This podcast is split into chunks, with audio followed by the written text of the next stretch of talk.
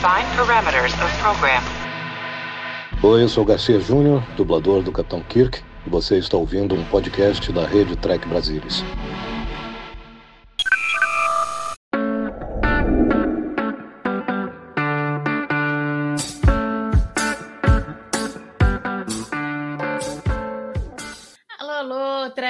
Trekkers! Estamos aqui com mais um Trek Brasilis Tonight. E começando esse programa, para me ajudar nas entrevistas, já começo chamando o nosso holograma musical de emergência.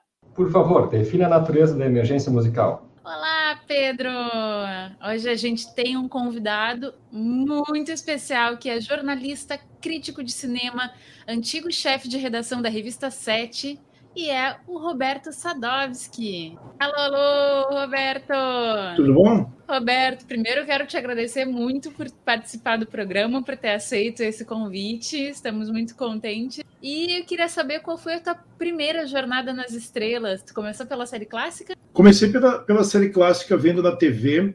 Eu não me lembro exatamente qual TV que, que passava quando eu era moleque, mas é, eu sempre fui fascinado por fantasia, ficção científica, é, cultura pop, desde muito novo. Né? Eu aprendi a ler lendo gibi de super-heróis. Então, eu devia ser muito novo quando eu assistia alguma reprise da, da, da, série clássica na TV. Eu via o Superman do George Reeves, eu via Star Trek, eu via o que, o que pintava e o que estava disponível para a gente. Então, a, a, meu primeiro contato inteiro foi, foi com a série clássica e das iterações de jornada, o que que tu gostas? Tu gostas da Kelvin? A gente estava aqui numa discussão acaloradíssima antes de tu entrares aqui sobre Kelvin Timeline, e se é bom, se é ruim. O que que tu acha? O que, que mais tu assiste de Jornada nas Estrelas? Eu acho que todas as versões têm alguma coisa que fala para alguém. O, o, bacana de Star Trek, é, principalmente agora, é que tem um, um pedacinho para todo mundo. Tem a turma mais nostálgica que gosta da série clássica, tem o pessoal que cresceu com os filmes do cinema, tem o pessoal da nova geração dos filmes é, do J.J. Abrams, né, da, da, da, Kelvin Timeline, ah, tem as séries novas, né, Picard, Discovery, que muita gente torce o nariz, e eu percebo que é muita gente que é da velha guarda que torce o nariz.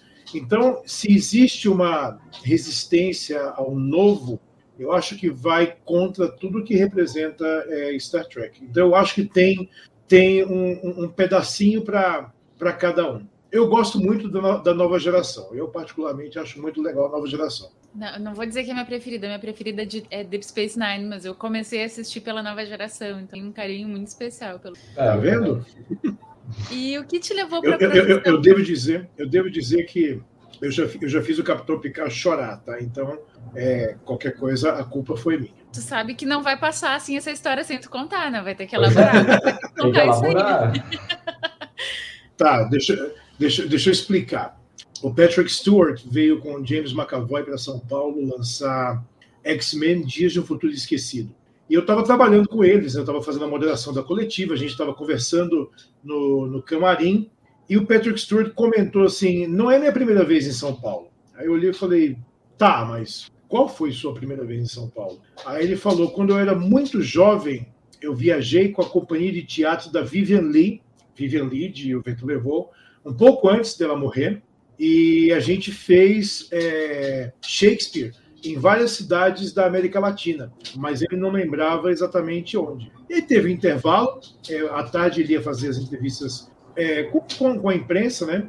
E eu fui atrás do arquivo da, da Folha de São Paulo para ver quando. E eu achei a notícia que tinha no dia que ele veio, é, no dia que a, que a Vivian Lee se apresentou em São Paulo no Municipal, e eu imprimi a página e levei para ele e falei: Ó, eu fui no dia tal, no ano tal, e você foi no Teatro Municipal. Que se você for lá agora, é, obviamente o entorno é todo diferente, mas o teatro vai ser basicamente a mesma coisa. E ele viu aquilo, ele, ele se emocionou na hora e, e ensaiou um choro assim. E eu vi que depois o pessoal da Fox levou ele para o municipal, mas ele não pôde entrar porque o teatro estava em reforma. E depois foram com ele conversar com o Filipão, porque como bom britânico, ele gosta de futebol. O que, que te levou para a profissão de cinema? Crítico de cinema é uma consequência. Eu sou jornalista, em primeiro lugar, então eu me formei como jornalista, eu comecei a trabalhar como jornalista e eu cobria pauta geral, eu fazia de tudo. Eu cobria política, cobria economia, cobria cidades, cobria esportes. e cobria também entretenimento. Na época eu morava em Natal, eu, eu passei muitos anos morando lá. Cinema sempre foi minha paixão. Cinema, quadrinhos, cultura pop tal, sempre que eu era, desde que eu era muito moleque, eu gostava. E eu queria dar um jeito de transformar aquilo no meu trabalho. Quando eu vim para São Paulo trabalhar na, na Sete, na revista Sete, é, as coisas meio que, que não podiam fugir, né? Porque eu entrei como editor assistente e o, o editor da revista, que era o Christian Peterman, né, que era meu amigo, que, que faleceu há alguns anos, ele falou: Ó, você tem que escrever crítica também. Eu já fazia mais ou menos no jornal, mas o Christian me deu uma direção de como né, é, encarar a crítica. E a minha chefe, que era Isabela Boscov, meio que lapidou a, o, o, meu jeito de enxergar cinema e o meu jeito de escrever também. Então, tu, tudo meio que convergiu para isso. Então, crítico de cinema é uma consequência de eu ser jornalista. E essa coisa assim de fazer crítica de cinema é, me deixa muito, é, e, enfim, crítico de arte em geral. É, eu sempre tenho essa curiosidade, porque é claro que tem alguns critérios objetivos, mas no final das contas a arte é, um, é bastante subjetiva, né? Como ela toca. Tu estavas comentando antes, né? Como tem um Star Trek para cada um, né? Uma jornada das estrelas para cada um que, né? Que como é que como é que funciona isso de pensar numa crítica? Tem critérios objetivos para analisar? Oh, se, se existe um Star Trek para cada um, não significa que todo Star Trek é bom. Então, é, com, com, talvez com arte seja a mesma coisa. Eu acho que existe uma, uma conexão com a arte de maneiras diferentes para pessoas diferentes. É, e talvez o papel do crítico de arte em geral, de cinema em particular, não é dizer o que é bom ou o que é ruim, mas talvez seja iluminar alguma coisa, sabe? Separar algum aspecto que a gente possa é, é, perceber numa obra e, e, e, jogar um farol em cima disso. E é claro que tem aspectos objetivos e aspectos técnicos. Né? Existe um filme que é bem fotografado, existe um filme que é mal fotografado. Existe um filme que é bem montado, existe um filme que é mal montado. Tem interpretação que é boa, tem interpretação que não é tão boa assim. Tem direção que é mais segura e tem direção que é meio em qualquer lugar. É, o que importa, eu acho, como para quem escreve sobre isso, é, é, saber organizar essas ideias de forma com que o seu leitor entenda o que você está querendo dizer e entenda o que você está querendo defender também. Você assiste a um filme e você enxerga alguma coisa ali, seja boa ou seja ruim, e o seu texto você tem que defender é, isso que você enxergou, né, de, de, de forma clara. Porque eu procuro não fazer um texto como se fosse um guia para ninguém. Tanto que eu aboli estrela ou classificação ou dar nota para filme.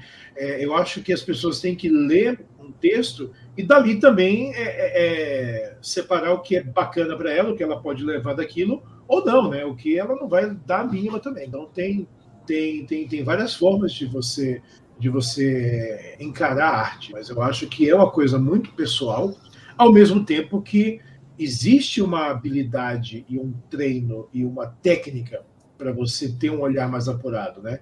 Muita gente fala, ah, é só opinião. É opinião, é claro. Né? Isso está assinado e, obviamente, é a opinião de quem tem uma bagagem, de quem vai poder enxergar alguma coisa numa obra que talvez a pessoa que não tem essa bagagem não enxergue. E tu tinhas falado é, um pouco mais cedo assim sobre tornar a tua paixão a tua profissão, né? Fazer da tua paixão a tua profissão. Isso não tira um pouquinho da graça da coisa toda? Tipo assim, de assistir um filme, sentou ali na frente da televisão e tu não tá sempre trabalhando? Não. não, não tô. Consegue só curtir é, de boas, assim, assistir e relaxar. Eu, eu acho que, que quando você gosta de arte, você consegue somar as duas coisas. Então, qualquer filme que eu veja, mesmo quando eu vá escrever sobre ele depois, eu nunca estou analisando a, a, a, coisa em, em, primeiro lugar. Eu acho que a reação tem que ser emocional mesmo. A primeira, a primeira reação tem que vir do estômago, sabe? Tem que vir da garganta, tem que, tem que mexer com você de alguma forma. É, racionalizar o que vem depois, eu, eu deixo para depois, eu deixo o que sobrou em mim é, daquela obra né, pensar depois. Eu nunca faço anotação quando eu estou vendo um filme.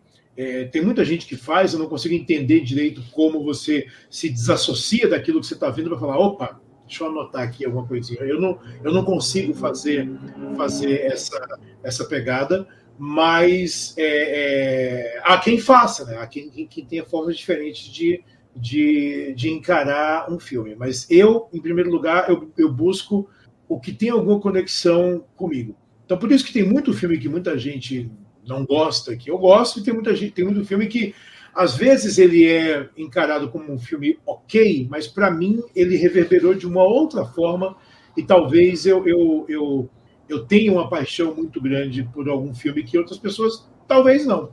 Né? Tem, eu tenho muito filme que eu gosto que eu sei que não é exatamente bom, mas para mim ele, ele teve algum, algum. Ele mexeu de alguma forma. Então, é, como é que eu vou dizer que ele não é bom? Tipo qual? Uh, eu sempre brinco que, que que Resident Evil é minha série ruim favorita, né? Porque eu gosto de todos os filmes, eu tenho total consciência que todos são bem ruins, mas me divertem. Eu falo, gente, eu, eu, eu, eu vejo e eu não consigo, sabe, achar, achar tosco. Daí ontem eu assisti ao novo Resident Evil, que vai estrear daqui a algumas semanas, eu acho. É, e é tosco igual, e é bom igual. Então, desculpa, me processa, né? Vou fazer o quê? E como é que é uma resenha nesse caso? É tipo assim, é tosco, mas eu gosto. Basicamente, eu vou escrever isso. Vai ser, vai ser isso. Eu tenho uma, eu tenho uma, uma, uma admiração pouco saudável por Resident Evil, mas é isso que, é isso que vai sair. Eu quero, eu quero fazer uma pergunta que eu acho que todos os, os devem estar querendo saber depois de ouvir esse, esse debate rápido que a gente teve, assim, sobre essa coisa de né, como fazer a medição de a qualidade de um filme e tal. Assim, dos filmes que tu viu, da, não sei quantos tu chegou a ver, se tu viu todos, se tu viu só alguns, do Jornada nas Estrelas, tem algum que tu acha que é assim, o pior e um que tu acha que é o melhor? Sim, eu vi todos, claro. É, eu acho que o, o, o, o Jornada 5, é, A Fronteira Final, é um filme complicado. Complicado porque ele é mal dirigido, né? O, William Shatner não é exatamente um diretor habilidoso. Ele é um ótimo Capitão Kirk, mas ele não é um bom diretor. É, o filme sofre porque visualmente ele é muito pobre, o que não devia ser, né? Devia ser um investimento enorme da Paramount em cima. Mas eu acho que quando o filme foi lançado e esse track ele é de quando? Ele é de 94, 93, 94 por aí. Eu acho que tinha uma forma de os filmes serem um pouquinho mais bem cuidados, e esse não foi. Talvez a 89. tecnologia tenha caminhado. O Murilo, o Murilo está nos dizendo aqui, foi de 89. Esse é de 8, 9? É. Gente, então, do 5 para o 6, teve um, teve um, um, um, gap um pouquinho de nada maior aí, né? Se não me engano, o 6 é de 96, é isso? Murilo, me corrija se eu estiver errado. né, a fronteira, a, Terra Desconhecida, eu acho que é de 96, 91, mas eu não tenho tá certeza. Tá a fronteira final? Ah, óbvio, é. 96 é. 96 é, é a nova geração 2, gente. É o, é o. É. Enfim, é isso mesmo, 91. Então, eu acho que em 89 a tecnologia para fazer filme já estava dando uns passos um pouco menos toscos, vai, mas a, a, a Paramount estava no, no automático ligado. O que eu acho bizarro, porque o 4 é um filme tão bom, porque não se leva tão a sério, ele tem um tom mais cômico também. Já o quinto é uma coisa solene, né? É uma coisa grave, é um filme sobre amizade, mas é sobre encontrar Deus. E eu sei que eles queriam o Sean Connery para fazer o papel de Deus, de Deus não, do, do irmão do, do Spock, é, e o Sean Connery não topou fazer na época, então o filme foi adiado. Teve um monte de problema no meio da produção, mas o, o filme não vai para lugar nenhum no fim das contas. Já o outro lado, que eu mais gosto, eu acho que eu divido o que eu mais gosto em três filmes aí. Que tem o que eu mais gosto com o elenco clássico, que é, é a Ilha de Cannes, que eu acho que é, que é absolutamente genial o modo como, como o filme é abordado, porque é, é, é Nicholas Meyer, diretor, se não me engano, quando, quando o Robert Wise fez o, o Star Trek 1, o, o mundo estava muito encantado com Star Wars, né, com Jornada nas Estrelas, que foi por isso que, depois de uma década, eles, eles tiraram a poeira do Star Trek e foram fazer uma aventura mega cabeçuda tal, que eu revi faz pouquíssimo tempo. E é um filme muito chato, o primeiro é, é, Star Trek, porque é muito papo. É, o Robert Wise, que é obviamente um gênio e um dos maiores diretores da história, ele não entendeu qual era a de Star Trek. O 2 é, é uma outra coisa, porque ele pensou assim: beleza, a gente não vai fazer uma batalha espacial do jeito que Star Wars faz uma batalha espacial, né? como se fosse dogfights da Segunda Guerra Mundial é, a nossa batalha é uma batalha naval, é uma batalha de barcos e mais do que isso, é uma batalha de submarinos. Então, o espaço você não tem uma delimitação é, de um tá na frente do outro, né? pode vir de qualquer lado tal. Então, ele dirigiu as batalhas espaciais do Star Trek 2 como se fossem batalhas no oceano de submarinos. Né? Então, tudo é muito lento e muito calculado, mas existia uma, uma razão muito lógica para isso. E a história é a melhor história de todos os tracks. Ela é muito bem, bem contada. Ela resgata um personagem da série clássica de uma forma brilhante, que é o Khan, né, que é o Ricardo Montalban. Acaba num gancho muito bom, né, emocionalmente muito pesado, que é, que é a morte do Spock. E eu acho que é, todos esses elementos fez com que a gente conseguisse se importar de novo com Star Trek na, na época, né, de 82, que é, que é o filme. É, eles também assumiram que a tripulação tinha envelhecido. Ninguém estava querendo parecer o jovem, né? O Kirk não vai rasgar a camisa dele de novo e ficar mostrando os, os bíceps flácidos dele de novo. E, é, da nova geração, Primeiro Contato, obviamente, é o melhor filme, porque também é um filme de ação e eles entenderam que é um filme de ação é, e também resgataram os melhores vilões do Star Trek Nova Geração, que eram os Borg. E tem uma coisa da Alice Krieg como a rainha Borg que eu não consigo entender, porque ela é ela é assustadora, mas ela é muito atraente ao mesmo tempo, né? Tem uma, uma relação meio ambígua com a, com a rainha Borg, que é exatamente o que o Data sente quando ele vê. Ele se sente ele sente repulsa, mas ele se sente fascinado também pelo que ele está vendo. Então eu acho que é um filme muito muito bacana. Depois não eles não encontraram mais o pé, né? Porque o Insurreição parece um episódio de TV esticado e o Gênesis, né? Tem uma, uma, uma boa ideia ali, mas é, é muito estranho a gente ver o Tom Hardy fazendo o Patrick Stewart jovem, né? Uma coisa meio meio esquisita. E depois o J.J. Abrams, eu gosto muito do primeiro filme dele. Eu acho os três bem legais, na verdade, dessa, dessa versão da, da, da linha do tempo Kelvin. Mas eu acho que o primeiro acerta, em, em, ele consegue ser respeitoso com a série original, não só no clima da história, mas também em trazer de volta o Leonard Nimoy como, como Spock, mas em brincar com o próprio conceito de realidades paralelas que Trek brincava tão bem. Então eu acho muito bacana a gente ver o Spock velho, o Spock novo e a linha temporal divergente e tal. E eu queria muito ver mais filmes dentro dessa pegada. Até o último filme, que é o Sem Fronteiras, que é o Star Trek Beyond, é, eu gosto muito também. Eu acho que é um filme que funciona muito bem.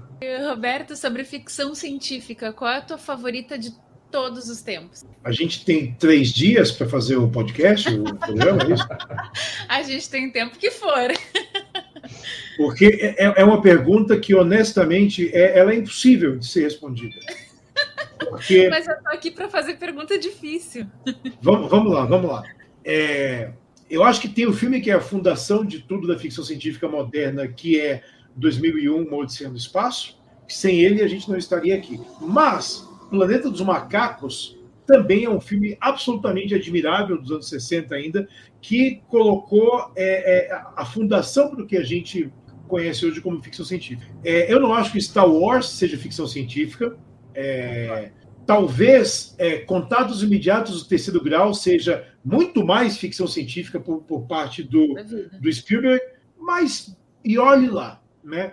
É, eu acho que cada existem gerações diferentes de ficção científica que a gente aprende um pedacinho com cada. Matrix, nos anos 90, talvez seja um filme fundamental para a gente entender a ficção científica e o cinema modernos. Eu preciso Mas... saber, tão empolgado com esse novo Matrix? Extremamente, sim, extremamente. Eu vi o trailer como todo mundo viu, né? E agora eu estou ouvindo Jefferson Airplane de novo sem parar, o que eu não fazia desde que era adolescente. É, que a gente ouve White Rabbit vai embora, né? Se demorou tanto tempo para a gente ter um novo Matrix, é porque agora a Lana Wachowski encontrou uma história que ela quer contar. A, a, e é só ela que dirige, né? A Lily Wachowski falou já encerrei minha, minha, a história que eu queria contar com Matrix, não quero mais participar. Então é só a, a, a Lana Wachowski que está dirigindo, que tá dirigindo esse.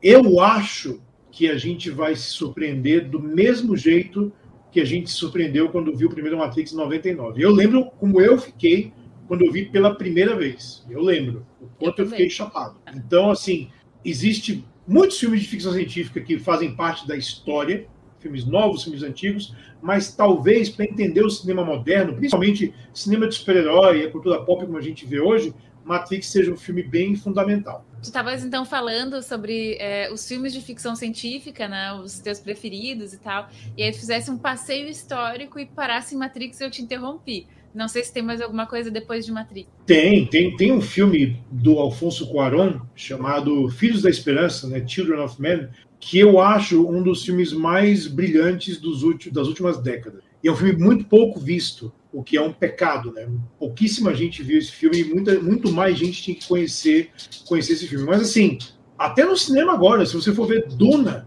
é, um, é uma ficção científica absurda. A chegada do próprio Denis Villeneuve é, é, é inventivo, é criativo, é, é, é, é, empolgante, é diferente, surpreende a gente. Então, é, a ficção científica, uma vez, o, o, o Brian Singer falou para mim que é, é, o gênero cinematográfico, talvez o gênero mais completo de todos, porque você pode contar qualquer história dentro da ficção científica. É, a gente pode botar um espelho em quem a gente é como sociedade, a gente pode estudar a condição humana, a gente pode fazer rir, a gente pode fazer chorar, a gente pode fazer terror, qualquer coisa, porque a bandeira, o guarda-chuva da ficção científica nos dá um certo lastro para a gente ir um pouco além, não ter o compromisso em ser realista e, ao mesmo tempo, a gente é, é, se enxergar de, de alguma forma naquela história. Porque Alien o Passageiro, por exemplo, vai, que é, é um filme de terror e uma das grandes é, é, histórias de, de, ficção, de ficção científica de todos os tempos. E até então, a gente estava muito acostumado à ficção científica, que era uma coisa gigantesca e fantástica, e Star Trek, e viagens espaciais, e batalhas e tal. A primeira cena do Alien são caminhoneiros discutindo um bônus salarial porque eles têm que fazer outro trampo. É o primeiro diálogo deles. O que, que o Ridley Scott fez? Um modo de trazer a gente para o filme é humanizar o filme. Então, o primeiro diálogo do Alien, embora seja numa nave espacial que está viajando né, a caminho da Terra, umas coisas que são completamente fora do nosso entendimento, eles acordam, porque o computador desperta todo mundo porque tem um, um algoritmo lá que fala se situação tal acontecer, então a gente tem que lidar com ela.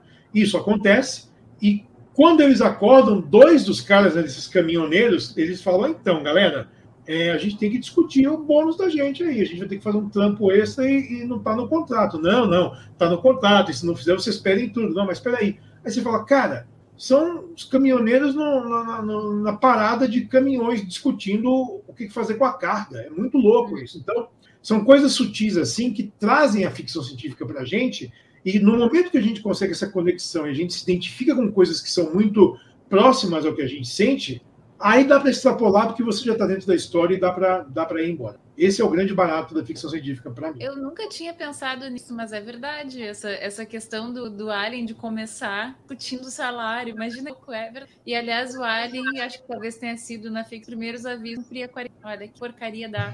Se a pessoa cumpre a quarentena. Se não, o replay estava certo o tempo todo. Se não cumpre a quarentena, dá merda. É isso. Essa é a regra. Regra de ouro. Qual filme de ficção científica dos últimos tempos tu, tu tens curtido? Tu falaste Duna, tem mais alguma dica assim pra gente de filme, série? Ó, eu gostei muito da chegada né, do, do próprio Denis Villeneuve.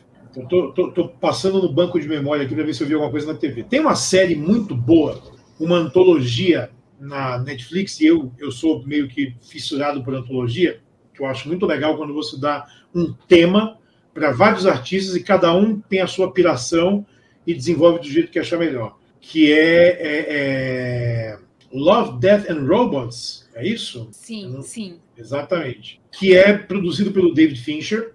E eu acho que tem uma, uma, uma visão muito próxima de coisas que eu lia na revista Heavy Metal, que para mim era, era o meu, a minha válvula de escape da ficção científica permanente quando eu era moleque. Né? Heavy Metal para mim era, era, era incrível. E essa antologia, eu acho que eles, eles têm uma, um pezinho no futuro, mas eles falam de coisas muito presentes, muito próximas, e eles falam ou de futuros distantes, ou de passados assombrados, ou de mistérios que têm a ver com, com com a própria ficção científica.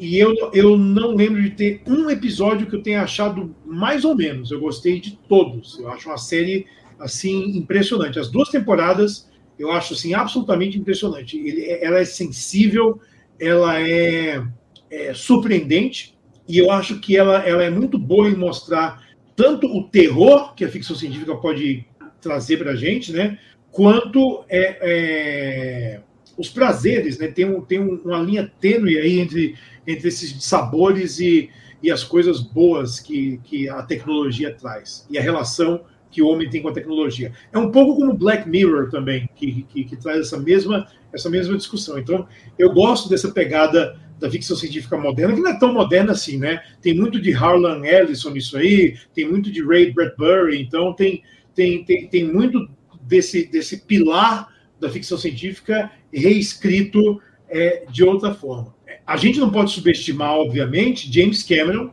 Hoje, muita gente subestima Avatar. Eu não entendo por quê, porque Avatar é um filme brilhante de ponta a ponta, mas por algum motivo as pessoas gostam de olhar e falar: ah, Avatar não é tão bom assim. É... E eu tenho certeza que ele vai fazer isso de novo e levar a gente para um lugar que a gente nunca esteve antes quando ele lançar as continuações. Ah, eu quero, quero te perguntar, tu já assististe Tales from the Loop? Ainda não. Eu tô, eu tô, eu tô na, tá na minha fila o, o Tales from the Loop.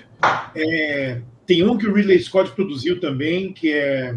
Como que é o nome, gente? Alguma coisa Wolf, velho, não lembro. É, tem muita coisa boa que a gente acaba acaba deixando passar. Né? O próprio Stranger Things é uma ficção científica light e bem bacaninha, sabe? Que diverte, tem, tem uma, é uma outra pegada, né? um outro aspecto da ficção científica. Mas eu não vi ainda ter o som do Loop. E esse movimento de adaptação de obras super complexas, então agora a gente está falando sobre Duna, eu não, eu não, sei, eu ainda estou muito, faz dias já, faz um tempo já que eu já fui no cinema e eu continuo assim, enlouquecida por Duna. Então, mas enfim, tem sido, tem sido adaptadas algumas obras super complexas também, tipo Fundação, né?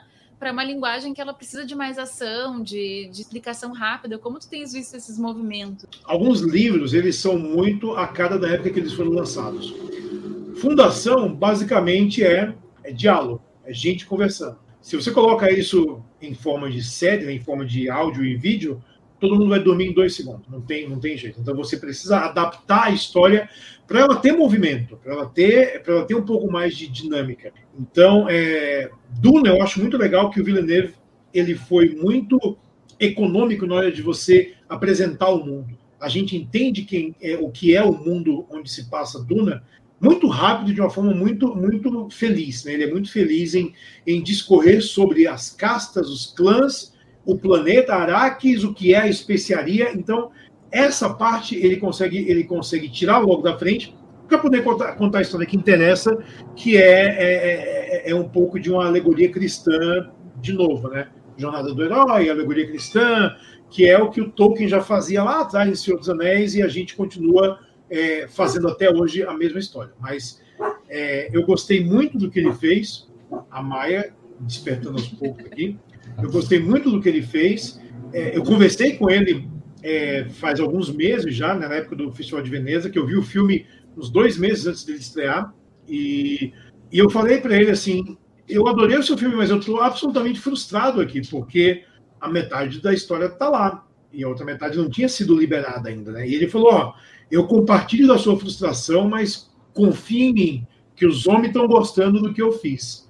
Tanto, tanto gostaram que agora liberaram para filmar a parte 2, a gente tem que ver o que, que, vai acontecer daqui a dois anos. Eu não sabia que já estava, que, que já tá, para mim, eu continuava com o coração na mão, assim, será que eu já já já já está liberado e, e, deve estrear em dezembro de 2023. Ele deve filmar, porque assim, pelo que ele me falou, tudo que eles construíram para Duna, né, de, de, de, técnica, de cenário, de tudo, tá tudo meio que pronto. O elenco todo está assinado já, está tudo pronto, o figurino está pronto.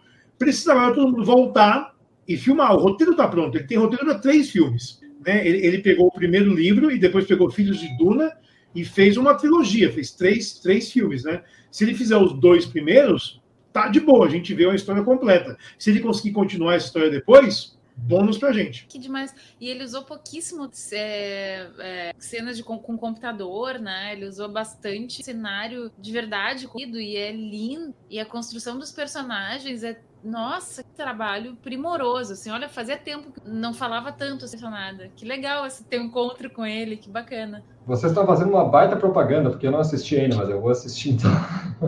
Eu, eu já tinha conversado com o Villeneuve antes, uma vez, quando ele fez a chegada, justamente. Ele é um, ele é um papo muito bom, ele é super sério, mas ele, ele é muito bom de conversar. Ela, ela acabou de descobrir o brinquedo que faz barulho. E tá no meu colo agora. Ela já passou a maior parte da entrevista quietinha. A gente vai ter essa interferência que eu não tenho muito o que fazer aqui. Maia, que tal você ir lavar louça? Olha só. Não tem polegar opositor, né? Tá tudo bem. Eu não tenho polegar opositor. Eu, eu, é, é, não, não, não compre muito isso de construir o cenário, não, porque meio que não construiu o cenário, não, viu? Tem muita coisa ali que é digital mesmo, porque naquela escala você não tem como, como fazer. Muita coisa foi construída, obviamente, tem muito cenário físico e é, o máximo que você pode filmar com um cenário físico melhor, porque o, o, o, ator interage com alguma coisa, mas tudo tem expansão digital. Então, Entendi. na verdade, desde sempre, né? A gente assistia o Império Contra-Ataca e, obviamente, as coisas que você vê eram pinturas em vidro, né? É, é, eram matte paintings. Então, não existe isso de, de, do, dos cenários, não. Só Cleópatra mesmo, que na época construiu o cenário e faliu a Fox. Eu escutei numa entrevista que tu tens é, escrito roteiros e quais são os maiores obstáculos que tu enxergas na indústria da TV e do cinema? Conta um pouco sobre os teus planos para No Brasil, é... as pessoas que fazem o audiovisual são as mesmas há muito tempo. Então, é um clube meio fechado e a gente tem que achar uma tangente para poder entrar nesse clube. Né? Então, muita gente que faz filme de uma geração mais nova eram donos de produtoras, então já trabalhavam com fotógrafos, montadores e tal, é, porque cinema é um brinquedo caro, sabe? Eu fico ouvindo o pessoal falar: ah, besteira, a gente filma com celular hoje, monta, tá tudo bem. Não, não tá tudo bem. A gente precisa ter uma ambição que vai um pouco além de filmei no meu quintal com um celular, sabe? Você tem que ter um pouquinho de planejamento para criar alguma coisa que chegue até as pessoas. Eu tenho, por causa do meu trabalho né, eu conheço muita gente já, e aos poucos a gente vai desenvolvendo histórias e procurando pessoas com, com pensamentos é, similares para poder a gente começar a tocar as coisas que a gente gosta de tocar. É, então, tem algumas coisas minhas que estão em desenvolvimento, né, que eu escrevi um primeiro tratamento do roteiro, Assim, eu tive a ideia, eu fiz um argumento, eu procurei amigos de produtoras que fazem cinema, a gente fez encontros, eu fiz o meu pitch, eles gostaram, aí eu desenvolvo melhor o argumento, aí eu faço um story map dizendo mais ou menos o que eu quero fazer, é, eu mostro os atos da minha história né, e o modo como eu gostaria que ela fosse contada, eles topam, aí eu passo a, a escrever o roteiro, e a gente está nesse pé em dois, em dois é, projetos que eu estou. Mas eu estou escrevendo também um curto agora porque eu quero dirigir, eu quero botar minha mão é, no fogo, porque muitas vezes quando eu tenho reunião a gente fala, tá, beleza, quem vai dirigir isso aí? Porque é ficção científica, é terror, são coisas que a gente não tem exatamente muita tradição no Brasil. Eu tenho falado com pessoas que, que gostam dessa mesma pegada aqui, que já dirigiram muita coisa e que querem fazer parceria comigo, ou que querem dirigir uma coisa que eu escreva, ou que querem produzir uma coisa para eu dirigir. Então, tenho, tenho amigos que trabalham nisso, que querem muito fazer com que a coisa, com que a coisa ande. Né? Eu tenho amigos que ficam me empurrando para fazer. Né? O, o, Wagner Moura falou comigo sexta, e é um que insiste. Fala assim: você precisa começar a fazer. E eu respondi para ele: para você é fácil falar porque você é o Wagner Moura, né? então é mole. Mas não é tão mole assim, tá? O caminho pode ser tortuoso, talvez facilite você já ter grana e outras coisas no meio, mas tirar um projeto do papel continua sendo difícil de qualquer, de qualquer forma. Existe hoje, talvez, uma busca por volume maior, porque a gente tem o streaming e, e o streaming procura mais material. E eu, particularmente, estou meio de saco cheio de ver comédia com a Larissa Manoela na Netflix. Então, eu, eu acho que, que chegou o momento da gente começar a usar um pouco mais e a ter ambição, sabe? A gente tem que ter ambição e precisa ter um pouco mais de bagagem e sair do nosso quintal. Eu também estou um pouco cansado de falar com o cineasta brasileiro que é influenciado pelo cinema novo.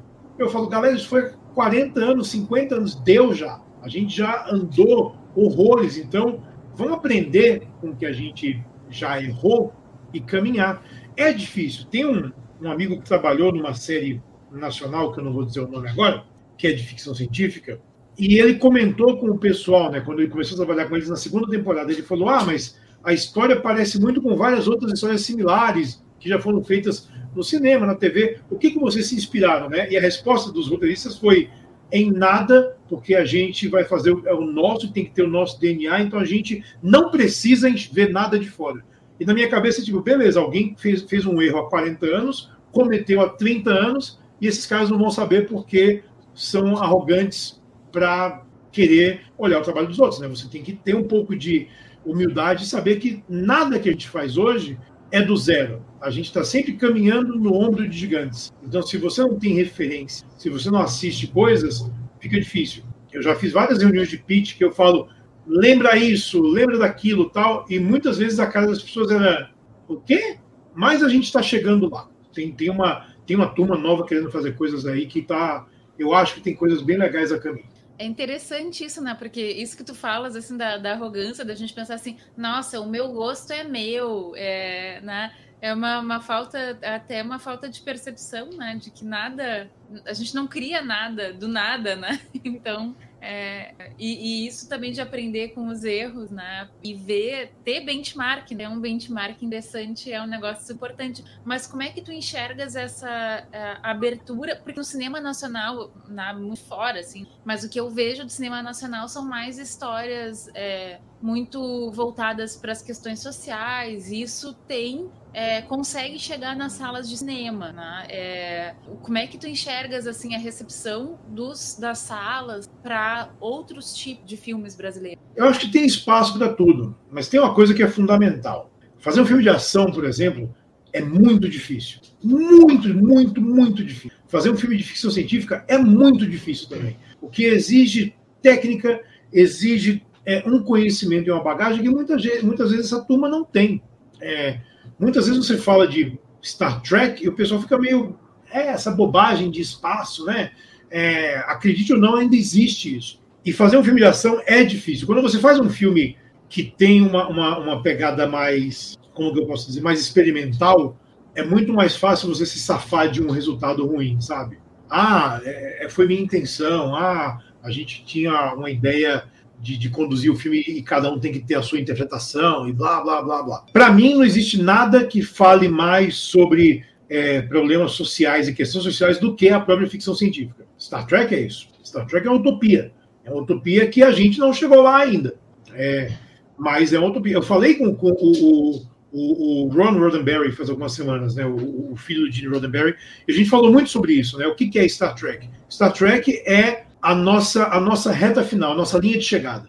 É onde a gente quer chegar como pessoas, a gente quer chegar na humanidade. Um, futuro que a gente não tenha nenhuma diferença é, geopolítica, que a gente não tenha diferença de barreira de língua, de etnia, financeira, não existe dinheiro, que a gente possa conviver em total harmonia e que a vida seja voltada para o aprendizado, para a exploração, é, o que é um, um, um, objetivo muito nobre, né? Não funciona muito assim. Né? A gente, o, Brad Pitt tem um, uma ficção científica do James Gray que eu gosto muito chamada Ad, Ad Astra, que saiu no ano retrasado.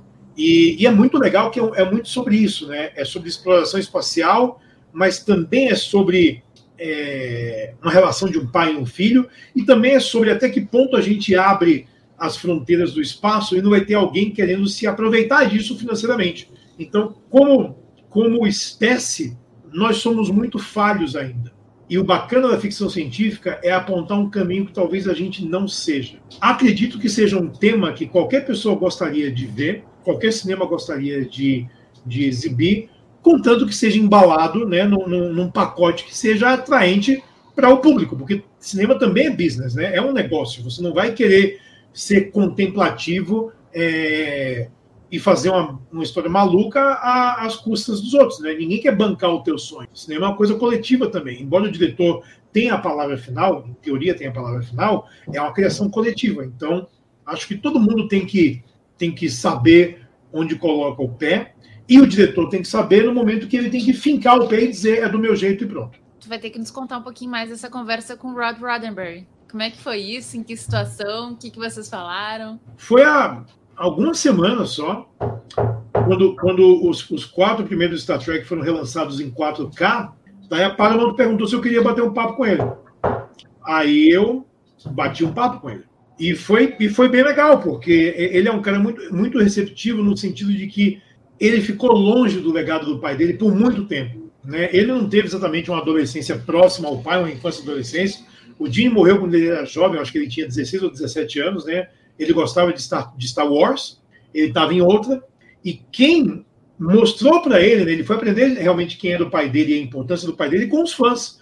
Com as conversas que ele começou a ter com os fãs, foi aí que ele começou a se envolver também como produtor executivo de séries de Star Trek também, e como alguém que defende esse legado. Então eu acho que é, como diria Spock, né, é fascinante a gente ver uma pessoa tão próxima de Star Trek ter passado tanto tempo tão longe de Star Trek. Tem um documentário que fala um pouco sobre isso, é, breve, assim, fala brevemente, mas Agora não me lembro qual é o documentário, mas acho que tinha alguma coisa, tipo assim, do pai dele ser um pai distante em função de Star Trek. Então, aquela coisa bem adolescente, né? Então, foi isso que me afastou do meu pai. Eu odeio isso. Então, ele odiava Star Trek. E aí, depois. É, é bem isso. Não, não, tinha ódio na relação, mas existia uma distância que ele falava, ah, é, o povo fica colocando meu pai num pedestal e ele é só meu pai, gente. Ele não é. Ele é meu pai só. Então, é legal ver que ele fez as pazes, né? ele, ele reencontrou é, o legado dele. E agora está super envolvido né, em todas as produções, acho, mais atuais, né? A gente enxerga lá o nome dele como produtor executivo, bacana. E em qual obra tu gostarias de trabalhar na adaptação para o cinema ou para a série? O que, que é o teu sonho dourado? Meu sonho dourado. É engraçado, né? Eu já, já, me, já me fizeram essa pergunta algumas vezes e, tipo, algumas pessoas que fazem cinema quando eu entrevisto já me perguntaram isso também. É, porque todo mundo quer criar suas coisas próprias e eu acho, acho ótimo, né? Você criar, tirar da sua cabeça. A, a, os meus filmes, os meus filmes, né? As coisas que eu estou escrevendo são todas ideias minhas, algumas coisas que quase tudo é terror, né? Então são coisas que me apavoram e que eu estou colocando no, no, no, papel. Mas se eu fosse pegar é, o trabalho de alguém para fazer uma, uma, história minha, eu não sei. Eu não sei realmente o que, que eu faria. Eu, eu fico pensando aqui se tem algum personagem que eu queria contar uma história, mas eu, eu realmente não, não, não saberia dizer. Não sei. Isso é interessante, né? Porque o, o, Sam Raimi, que fez aquela trilogia do, do Homem-Aranha, é, ele é, é, diretor de terror, né? Inclusive, ele fala bastante coisa de terror. O Sam Raimi foi uma pessoa com quem eu tive altos papos na época do Homem-Aranha dele sobre isso, sobre Homem-Aranha, sobre terror, sobre como começar. O que, que, que acontecia? Quando a gente viaja para fazer essas junkets, essas matérias, você tem um tempo de mesa redonda, de conversar com todo mundo, né? É, e nessa época dos Homem-Aranha, ninguém estava é, prestando muita atenção em super-herói no cinema. E eu, maluco, fui no set do primeiro X-Men, porque eu, eu falei para a Fox, então, a Fox vai lançar X-Men, eu queria muito ir nas filmagens. E a minha a resposta foi, o quê? Que filme é esse? É nosso? Tem certeza? E, e tanto era assim que quando eu fui no set de X-Men, foram três jornalistas do mundo todo no set de X-Men. Ninguém deu bola. Era, era um diretor que tinha dois filmes só no currículo, né, o Brian Singer, é, com um elenco todo desconhecido. Os mais conhecidos eram o Patrick Stewart e o Ian McKellen, né, os veteranos. E, e eu passei um dia inteiro no set em, em, em Toronto, né, no Canadá. Fiquei amigo do produtor né, da, da, da série, que era o, o Tom DeSanto, é, conheci o Hugh Jackman, que também ninguém sabia quem era, foi o primeiro filme dele, e é um dos poucos atores que sempre que eu reencontro ele lembra do meu nome, ele lembra que a gente conversa há muito tempo, eu entrevistei ele umas, sei lá, 10, 15 vezes, de 2000 para cá. É, eu tenho em algum lugar aqui um boneco do Wolverine que ele autografou para mim, e não era um boneco do Wolverine do filme, porque não existia ainda. Eu voltei para o Brasil e deu umas duas semanas a Fox aqui recebeu um, pacote da Fox gringa e era um boneco. Então o pessoal falou: ele foi numa loja de quadrinhos em Toronto, ele comprou um boneco do Wolverine, autografou e pediu para mandar ele para você. E no autógrafo, ele ainda escreve assim: ele escreve Stay Cool Bub, Hugh Jackman, e entre parênteses ele coloca Wolverine. Tipo, tá bom, né, mano? A gente vai lembrar. é, então, quando esses filmes começaram a sair, a, a, a mídia não estava prestando muita atenção e eu, como já estava dirigindo a série, eu falava: não, galera, isso aqui é o futuro. Super-herói vai ser o que vai pegar nos próximos 10 anos. Escreva minhas palavras. Então, Homem-Aranha, eu acompanhei muito de perto o lançamento dos três primeiros Homem-Aranha, e eu cobri o lançamento dos três primeiros Homem-Aranha, né, fora. Então tinha uma, tinha uma coletiva com todo mundo, depois teve mesa redonda com o elenco, teve algumas entrevistas individuais, e a minha primeira entrevista com o Sam Raimi foi a última dele no dia. Eu tinha falado com ele brevemente, porque eu tirei férias uma vez e fui para São Francisco e para Los Angeles numa virada de ano, Natal para Ano Novo. E como eu ia para Los Angeles, a Sony falou: Ó, oh, a gente vai começar a filmar Homem-Aranha, vai ter um evento na Sony para apresentar o projeto. É, se você estiver em Los Angeles dia 2 de janeiro, aí você vai. Eu estava e eu fui.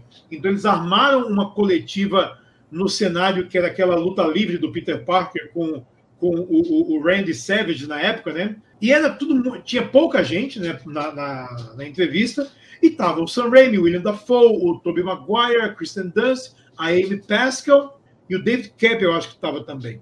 E o James Franco. E acabou o evento, meio que todo mundo ficou batendo papo, né? É, e eu fui conversar com o Sam Raimi, a gente ficou trocando ideia numa hora.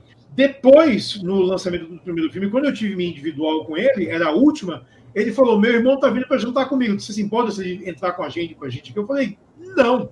Eram tipo 5 da tarde.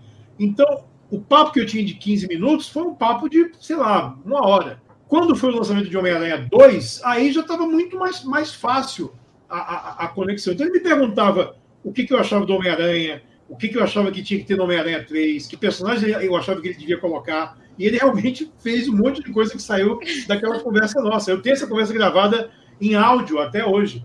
Ele falava: o que você acha do Homem-Aranha? O que você acha da Gwen Stacy? O que você acha disso? O que você acha daquilo? Eu assim, eu acho bom, né, velho?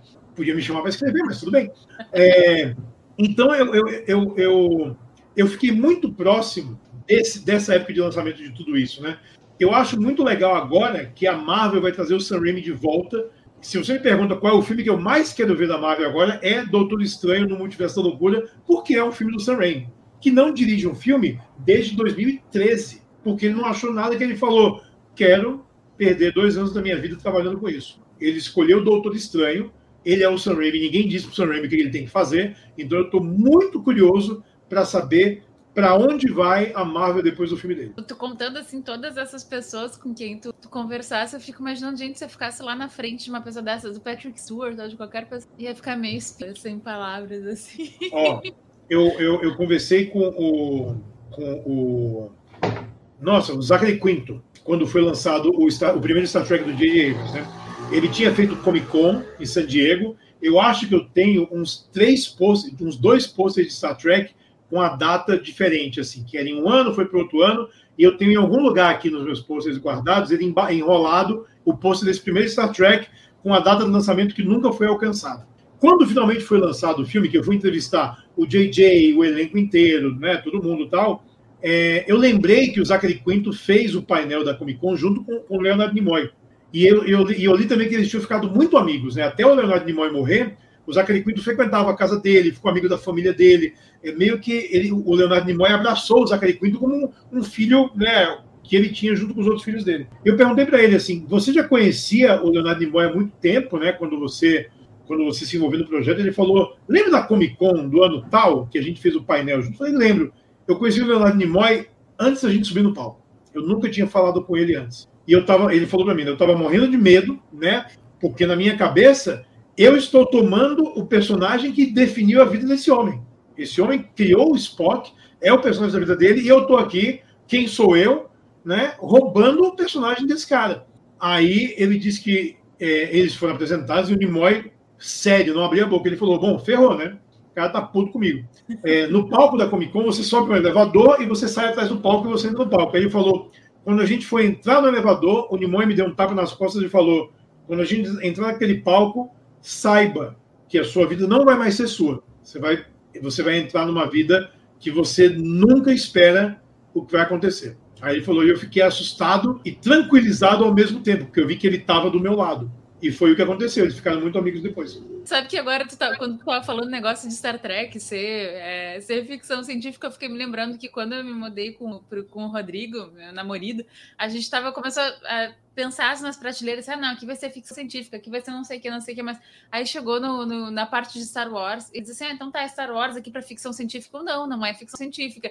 E aí a gente começou uma discussão, naquele dia a gente parou E aí ele então, tá, foi pesquisar e tal, para ver se era ficção científica ou não, e a gente decidiu que era uma fantasia, e aí foi para a parte de fantasia, mas eu achei muito engraçado quando tu falou isso, me identifiquei.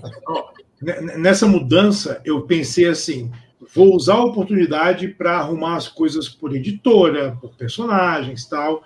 Eu abandonei esse plano em dois segundos, porque não dá. Então, eu coloquei algumas coisas na sala, umas edições mais grandonas, os livros todos de cinema foram, foram lá para a sala, é, mas eu tenho, tipo, alguns milhares de quadrinhos ainda no chão, no quarto aqui do lado, que vai me ocupar mais algumas madrugadas até eu conseguir arrumar tudo. Né? E, e minha, minha namorada é advogada, então ela ama cinema, mas é, é, fantasia, essas coisas não é, não é a praia dela, eu acho ótimo, porque não tem que ser mesmo. Então ela fala, como que arruma isso? Eu falo, é, deixa que o maluco aqui arruma, porque deixa, pode deixar. E tem que ter espaço para todos os códigos e para todos os quadrinhos, então haja prateleira aí. Eu tenho, eu tenho assim, eu tenho muito, muito boneco, muita estátua, muita miniatura. Há alguns anos eu tive que mudar de casa e eu fiquei um tempo pulando de lugar em lugar, eu não tinha como ficar levando tudo. Então eu coloquei algumas coisas no depósito e eu tive que doar mais de 500 bonecos que eu tinha. E pensa assim, eu viajava muito para trabalhar, né, para fazer cinema. Então, uma vez a cada três semanas, por mais de 10 anos, eu estava ou em Nova York, ou em Los Angeles, ou em Londres. E comprar essas coisas lá é muito barato. Mas assim, um boneco que aqui a gente paga 300 mangos, lá é 15 dólares. Na época que o dólar estava 1,5. Então, eu, eu, tinha coleções da Marvel, de Marvel Legends tal, completas. Não sei se vocês, vocês, vocês compram um boneco, mas antigamente, até hoje, né? Você compra um boneco e ele vê um pedaço de um outro maior para você montar. É, eu tinha montados uns cinco ou seis bonecos que eram uma amálgama de, de 10 que eu tinha que comprar separado. Era muita coisa. Então, tipo, Homem de Ferro tinha 11 armaduras diferentes. Eu tinha todos os Vingadores, eu tinha todos os X-Men, tinha todo esse treco. Tudo foi embora. Me sobraram os bonecos de cinema que ainda estão guardados em caixas aqui por trás. Tem algumas caixas de estátua que vocês podem ver aqui. Ah, isso aqui é um Buzz e um Woody do, do Toy Story. Ai, e eles bom. conversam um com o outro. E foi, deixa eu ver se eu consigo pegar, vocês conseguem ver. Que foi o seguinte: eu entrevistei o John Lasseter quando ele veio ao Brasil lançar Toy Story 2 há muito tempo. E no nosso papo ele falou que ele colecionava brinquedo pirata dos filmes dele. Deu umas duas semanas, eu estava na Paulista, eu passei num camelô e o cara tinha lá Toy Story e Vida de Inseto. Eu comprei tudo pirata e eu mandei tudo para Pixar, mandei para ele. Eis que deu um mês, chegou uma caixa gigante e era isso aqui. Está autografado na frente. Não sei se dá para ver. Ele desenhou um Buzz, desenhou um Woody, escreveu para o infinito e além, né? Eles conversavam, eu apertava um botão, eles começavam a falar entre si, eles mexem os olhos e tal. A pilha deve ter acabado, porque isso aqui eu ganhei no começo de 99, e eles nunca saíram dessa caixa, né? A caixa, a caixa segue lacrada aqui em cima, como vocês podem ver, né? Eu, eu nunca abri. Tanto que eles têm muitas frases que eles falam que eu nunca ouvi, porque você tem que remover alguma coisa de inibidor, ele está no modo demonstração até hoje, mas ele não funciona mais. A pilha já acabou há muito tempo, eles não têm, não, ele não consegue mais funcionar. Mas é bem, bem, bem, bem, bem legal. E eu tinha perdido isso aqui numa mudança. Tanta coisa foi embora e desapareceu. E na época da minha mudança, eu comecei a vender um monte de coisa minha, comecei a dar fim a um monte de coisa minha. Isso foi em 2010. Quando foi ano passado, ano retrasado, uma ex minha, né, que é minha amiga há muito tempo, ela falou: Eu preciso te contar uma coisa, você não pode ficar bravo, tá? Eu falei: Tá bom. Ela, lembra o seu Buzz e seu Woody? Lembra ele, tá comigo. Eu, Como assim? Ela, é, porque na época, a, a minha namorada da época, que era amiga dela, ficou com medo que você vendesse também. Ela tirou do meio das suas coisas quando estava na mudança, pediu para eu guardar e para eu te devolver só quando você estivesse mais tranquilo. Você está mais tranquilo, está aqui de volta aí de volta. Que arraso! Muito bom isso! E, Essa casa tem muita negócio colecionismo, a gente teve uma época que o pessoal do Trek Brasília estava enlouquecido com as naves, que estavam lançando nave aqui. E aí eu até cogitei assim, eu, cara, mas isso é um caminho sem volta. Tu começa. É um caminho sem volta. É um não, vício. Não volta mais. Aí eu, eu, vi, eu vi o Enterprise do Playmobil e eu falei, Cara, eu vou ter que comprar isso um dia, mas tá muito caro. Tá muito caro. Eu comprei agora o DeLorean, do, o De Volta para o Futuro, do Playmobil também. É o meu terceiro DeLorean. E eu consegui de um preço, metade do preço normal, Não sei como estava metade, eu acho que o estagiário errou o preço. Azar, eu comprei na hora, paguei, já está aqui e não tem volta. Eu tenho, assim, quando eu era criança, eu comprava comandos em ação. Tem umas coisas de G.I. Joe, e isso aqui eu comprei faz pouco tempo também. É do aniversário de 25 anos de G.I. Joe. E eu achei gringo e comprei e tá aqui. Mas eu joguei fora a caixa, não sou de guardar caixa, essas coisas não. Só do Toy Story, que é porque tá assinado. Que eu nunca abri, mas assim, lá em cima tem um monte de caixa, né? Os, os, os Hot Toys, os bonecos mais, mais parrudos da coisa, eu guardei a caixa de todos.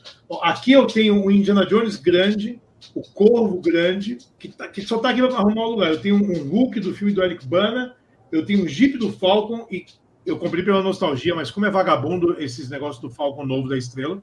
E eu tenho um capacete do Optimus Prime que muda a voz da gente. É o que eu tenho aqui na minha cara.